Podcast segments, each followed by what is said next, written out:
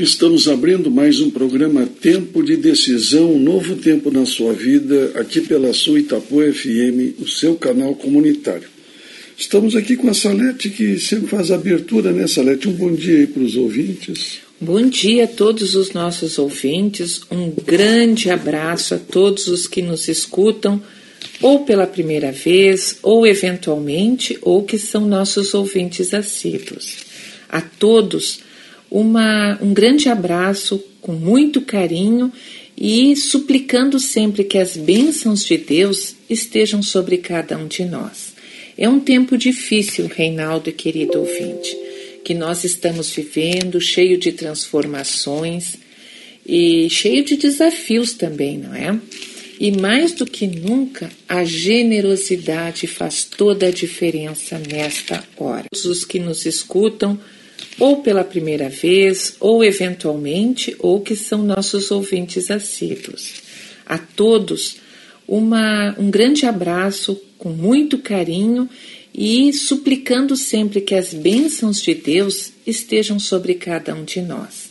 É um tempo difícil, Reinaldo e querido ouvinte, que nós estamos vivendo, cheio de transformações e cheio de desafios também, não é?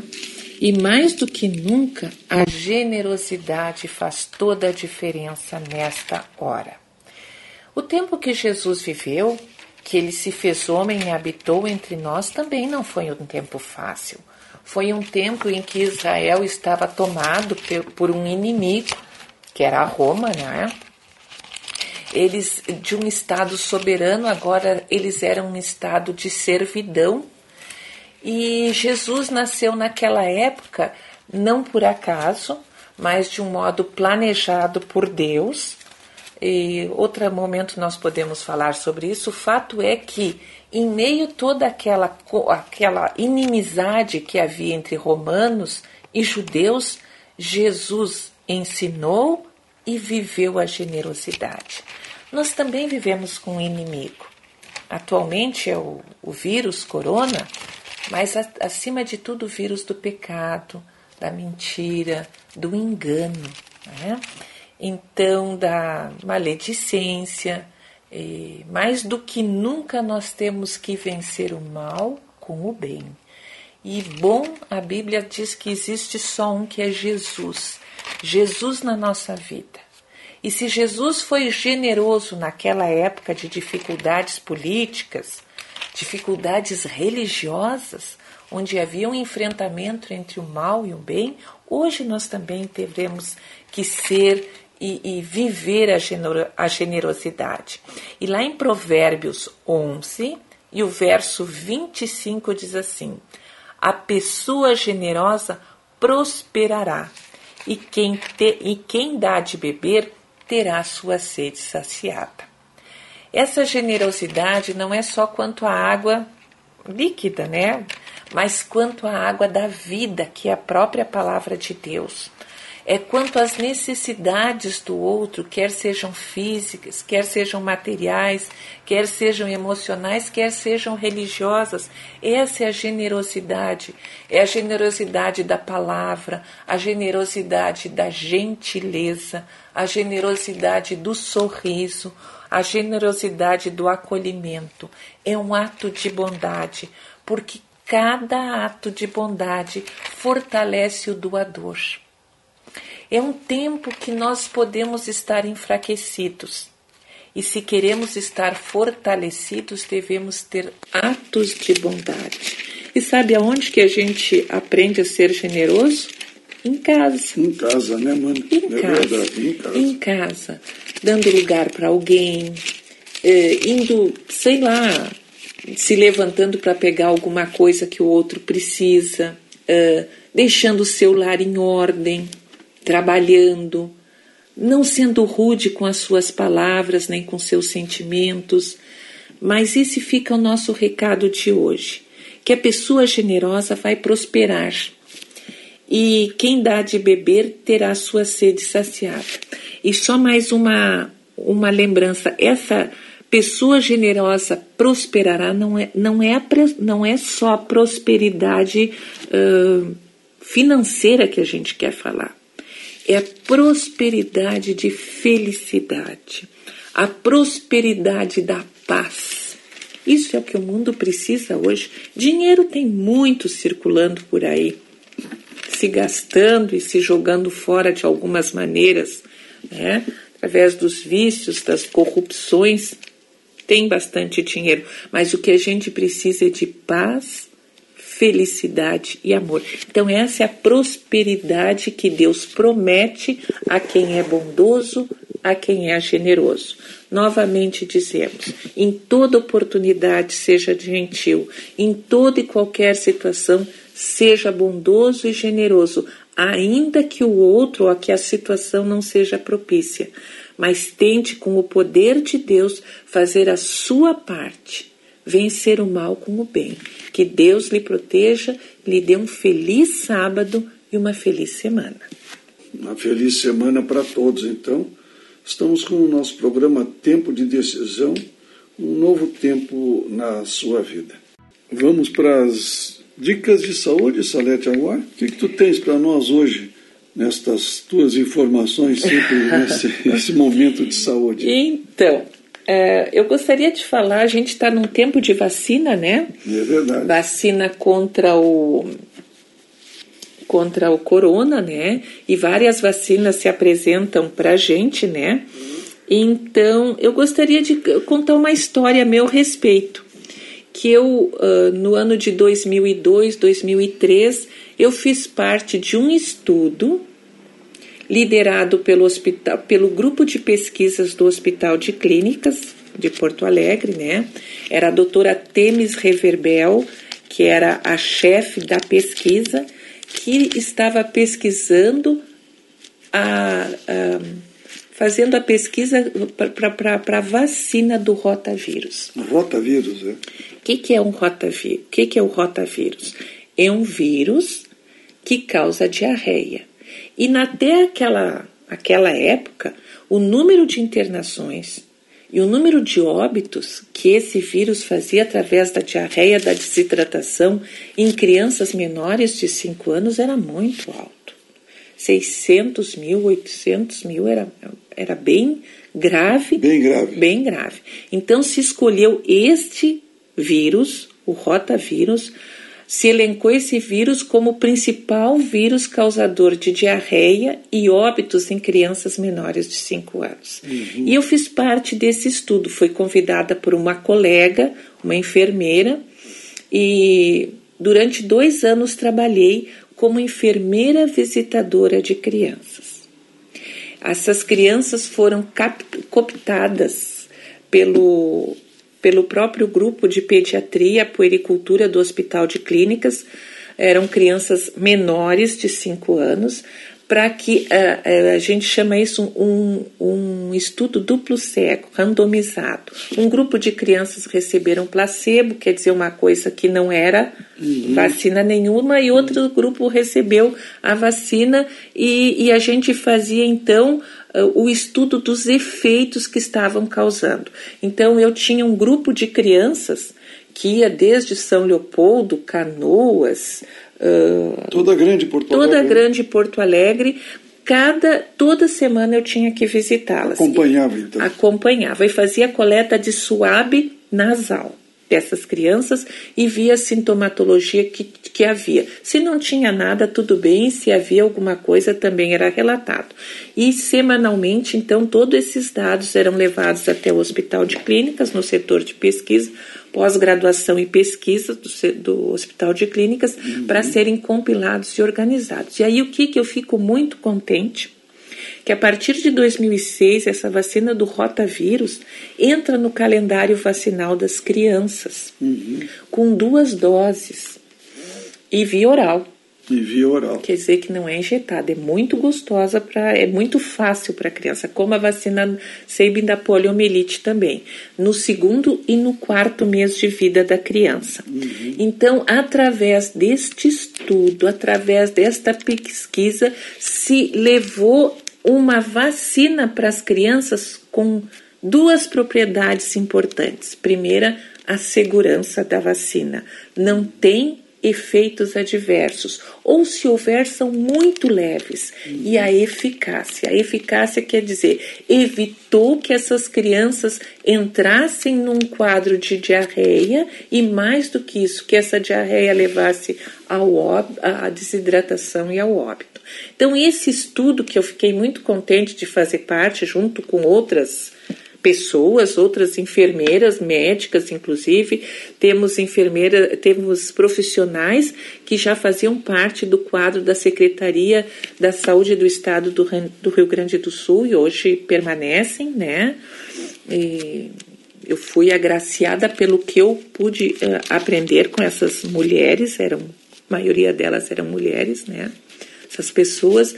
Então, se fez um estudo de uma vacina que se colocou em prática para as crianças e deu certo.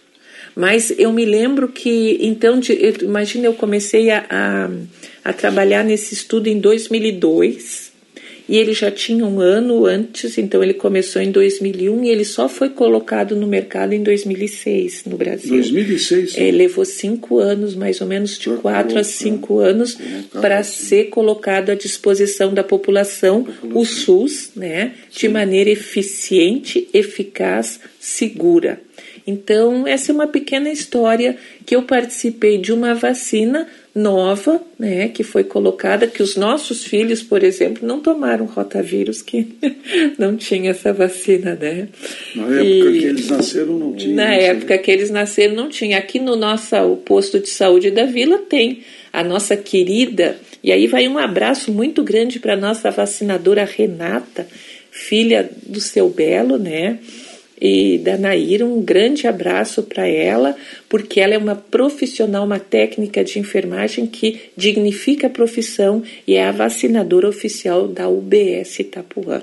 E ela faz a aplicação dessa, dessa vacina, todo esse calendário vacinal para a criança, para o adolescente, uhum. para o adulto, para a gestante e para o idoso. Idoso. Calendário vacinal, vacinal. Ocupa, se ocupa dessas todas essas faixas etárias, esses ciclos de vida que são importantes e o Brasil é um dos que tem o mais completo, mais acessível calendário de vacinação do mundo, inclusive com as nossas salas de vacinação em todo lugar e as, as vacinadoras preparadas e, e, e, e, e pelo SUS. Isso que é importante. Pelo SUS, né? Pelo SUS. É, e o nosso posto, nosso posto tem sido muito eficiente nessa lente. Muito, e agora com a coordenação da Gisiele, que foi que ela iniciou em 2003 como agente comunitária de saúde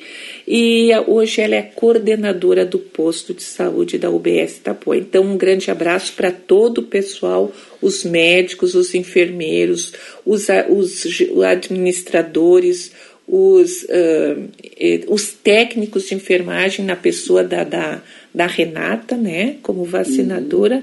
Que Deus abençoe e guie eles e faça com que eles possam prosperar, porque nós só temos tido boas notícias a respeito do bom atendimento, bom atendimento e organização. Posto, né, Salete? É. Salete, até falando sobre vacinação, eh, eu, eu, tenho lido aqui as notícias agora aí do, do, dos meios de comunicação. É só uma coisa que eu queria Sim. dizer: o rotavírus é, uma vacina com vírus atenuado. Atenuado, por isso vírus que as, atenuado. Por isso que as reações adversas são tão baixas, né? São baixas as reações na, na, é. nas pessoas, né? Mas, Salete, falando sobre vacinação, é, diz que as infecções por Covid-19 estão atingindo faixa de idade menor, né? Agora em fevereiro, inclusive na Inglaterra e aqui, inclusive em Porto Alegre casos de internações de jovens crescem aqui na capital. Interessante isso, né, Salete? Eu acho que tiveram mais contato, a gente relaxaram tem... mais os jovens, quem sabe, né? Isso. As, a gente tem que, que, que, pensar que o nosso corpo tem que ter, estar preparado para todas as. Uh, para todas as, as as agressões que sofre através de vírus, bactérias, fungos. Isso se chama imunidade natural. Uhum. Tá? E uma vez que esse grupo ainda não está sendo agraciado com a vacina, deve haver uma, um cuidado especial para cada um deles que para se expor. Uhum. Então, em primeiro lugar, esse grupo está se expondo sem o cuidado devido da proteção do distanciamento e do uso do, de máscara. Em segunda, uh, em segundo lugar, se esses jovens estão bebendo e provavelmente estão fumando, a gente tem que pensar que eles estão com a imunidade muito baixa. A imunidade baixa. Claro, ah, a imunidade é muito baixa. É Eles estão bebendo, estão fumando, estão se alimentando mal, estão tendo uma má reposição de sono e repouso. Isso tudo vai atingir a imunidade natural de cada um deles. Então, eles ficam mais indefesos, mais propícios a adquirir, quem sabe, não só o corona, o vírus da Covid, também mas outros vírus outros também vírus que estão também. circulando, outras bactérias que estão circulando, que podem uh, uh, se sobrepor uns aos outros e causar um, um, problema sério. Então, o principal, olha só, eles estão de madrugada, viram à noite, chegam em casa, dormem até meio-dia, provavelmente não comem o que é saudável, frutas, verduras, sucos naturais. Baixa, então. Claro, muito imunidade, provavelmente que não. Baixa. Vão tomar refrigerante, comer um, um, um fast food cheio de gorduras e embutidos. Toda a imunidade está comprometida destes jovens. Uma vez que nós possamos fazer a nossa parte quanto a sono e repouso adequados, de, de, isenção de fumo e álcool, não fazer uso de fumo e álcool, e álcool né? fazer o uso abundante de água, de sucos naturais, frutas, principalmente da época, uh, verduras, legumes, uh, fazer exercícios físicos. Que exercícios físicos esses jovens fazem, né? É então, uh, é muito difícil. E dessa maneira a gente fortalece a nossa imunidade natural. natural. Eu, é, então, eles ficam expostos é, de uma maneira assim aumentam a sua vulnerabilidade de uma maneira gratuita, de uma maneira insana, de uma maneira impensada, de uma maneira muito triste. Eles estão fazendo a fila dos problemas nos hospitais aumentar. É, e esse, existem certas cepas desse vírus que a gente já sabe que elas são de muito mais fácil transmissibilidade, embora elas não sejam de alta letabilidade, quer dizer, não levem à morte. Mas esses jovens vão ter que ser internados, ocupam leitos de hospitais, quem sabe ocupem leitos de UTI também, uhum. vão fazer um, uma, uma sobrecarga não só no serviço público de saúde, mas também para os seus pais, eventualmente, se eles tiverem serviço, vão ficar ausentes do seu serviço. Então, existe um, um todo uma uma cadeia de consequências danosas que poderiam ser evitadas se nesse momento, e eu não digo só nesse momento, em todos os momentos, os jovens pudessem cuidar melhor da sua saúde. Não vamos colocar só o vírus da, da, Covid que está circulante. Nós temos o bacilo da tuberculose que está circulante ainda. É Nós temos o vírus da AIDS que está circulante. Está então, todos essas são propagados neste, neste momento em que as, as pessoas ficam inebriadas, ficam fora do seu pensamento natural através do uso de álcool e de outras drogas ilícitas e sobrecarregam de maneira danosa o seu corpo através do tabaco também. Nada é de bom, nada de bom. Verdade, pois é. Aqui no Rio Grande do Sul, se descobriu agora que tem nove variantes que são com procedência da Amazônia, né? nove variantes do coronavírus. Para o médico Eduardo Spintz, ele é chefe do serviço de infectologia do Hospital de Clínicas de Porto Alegre.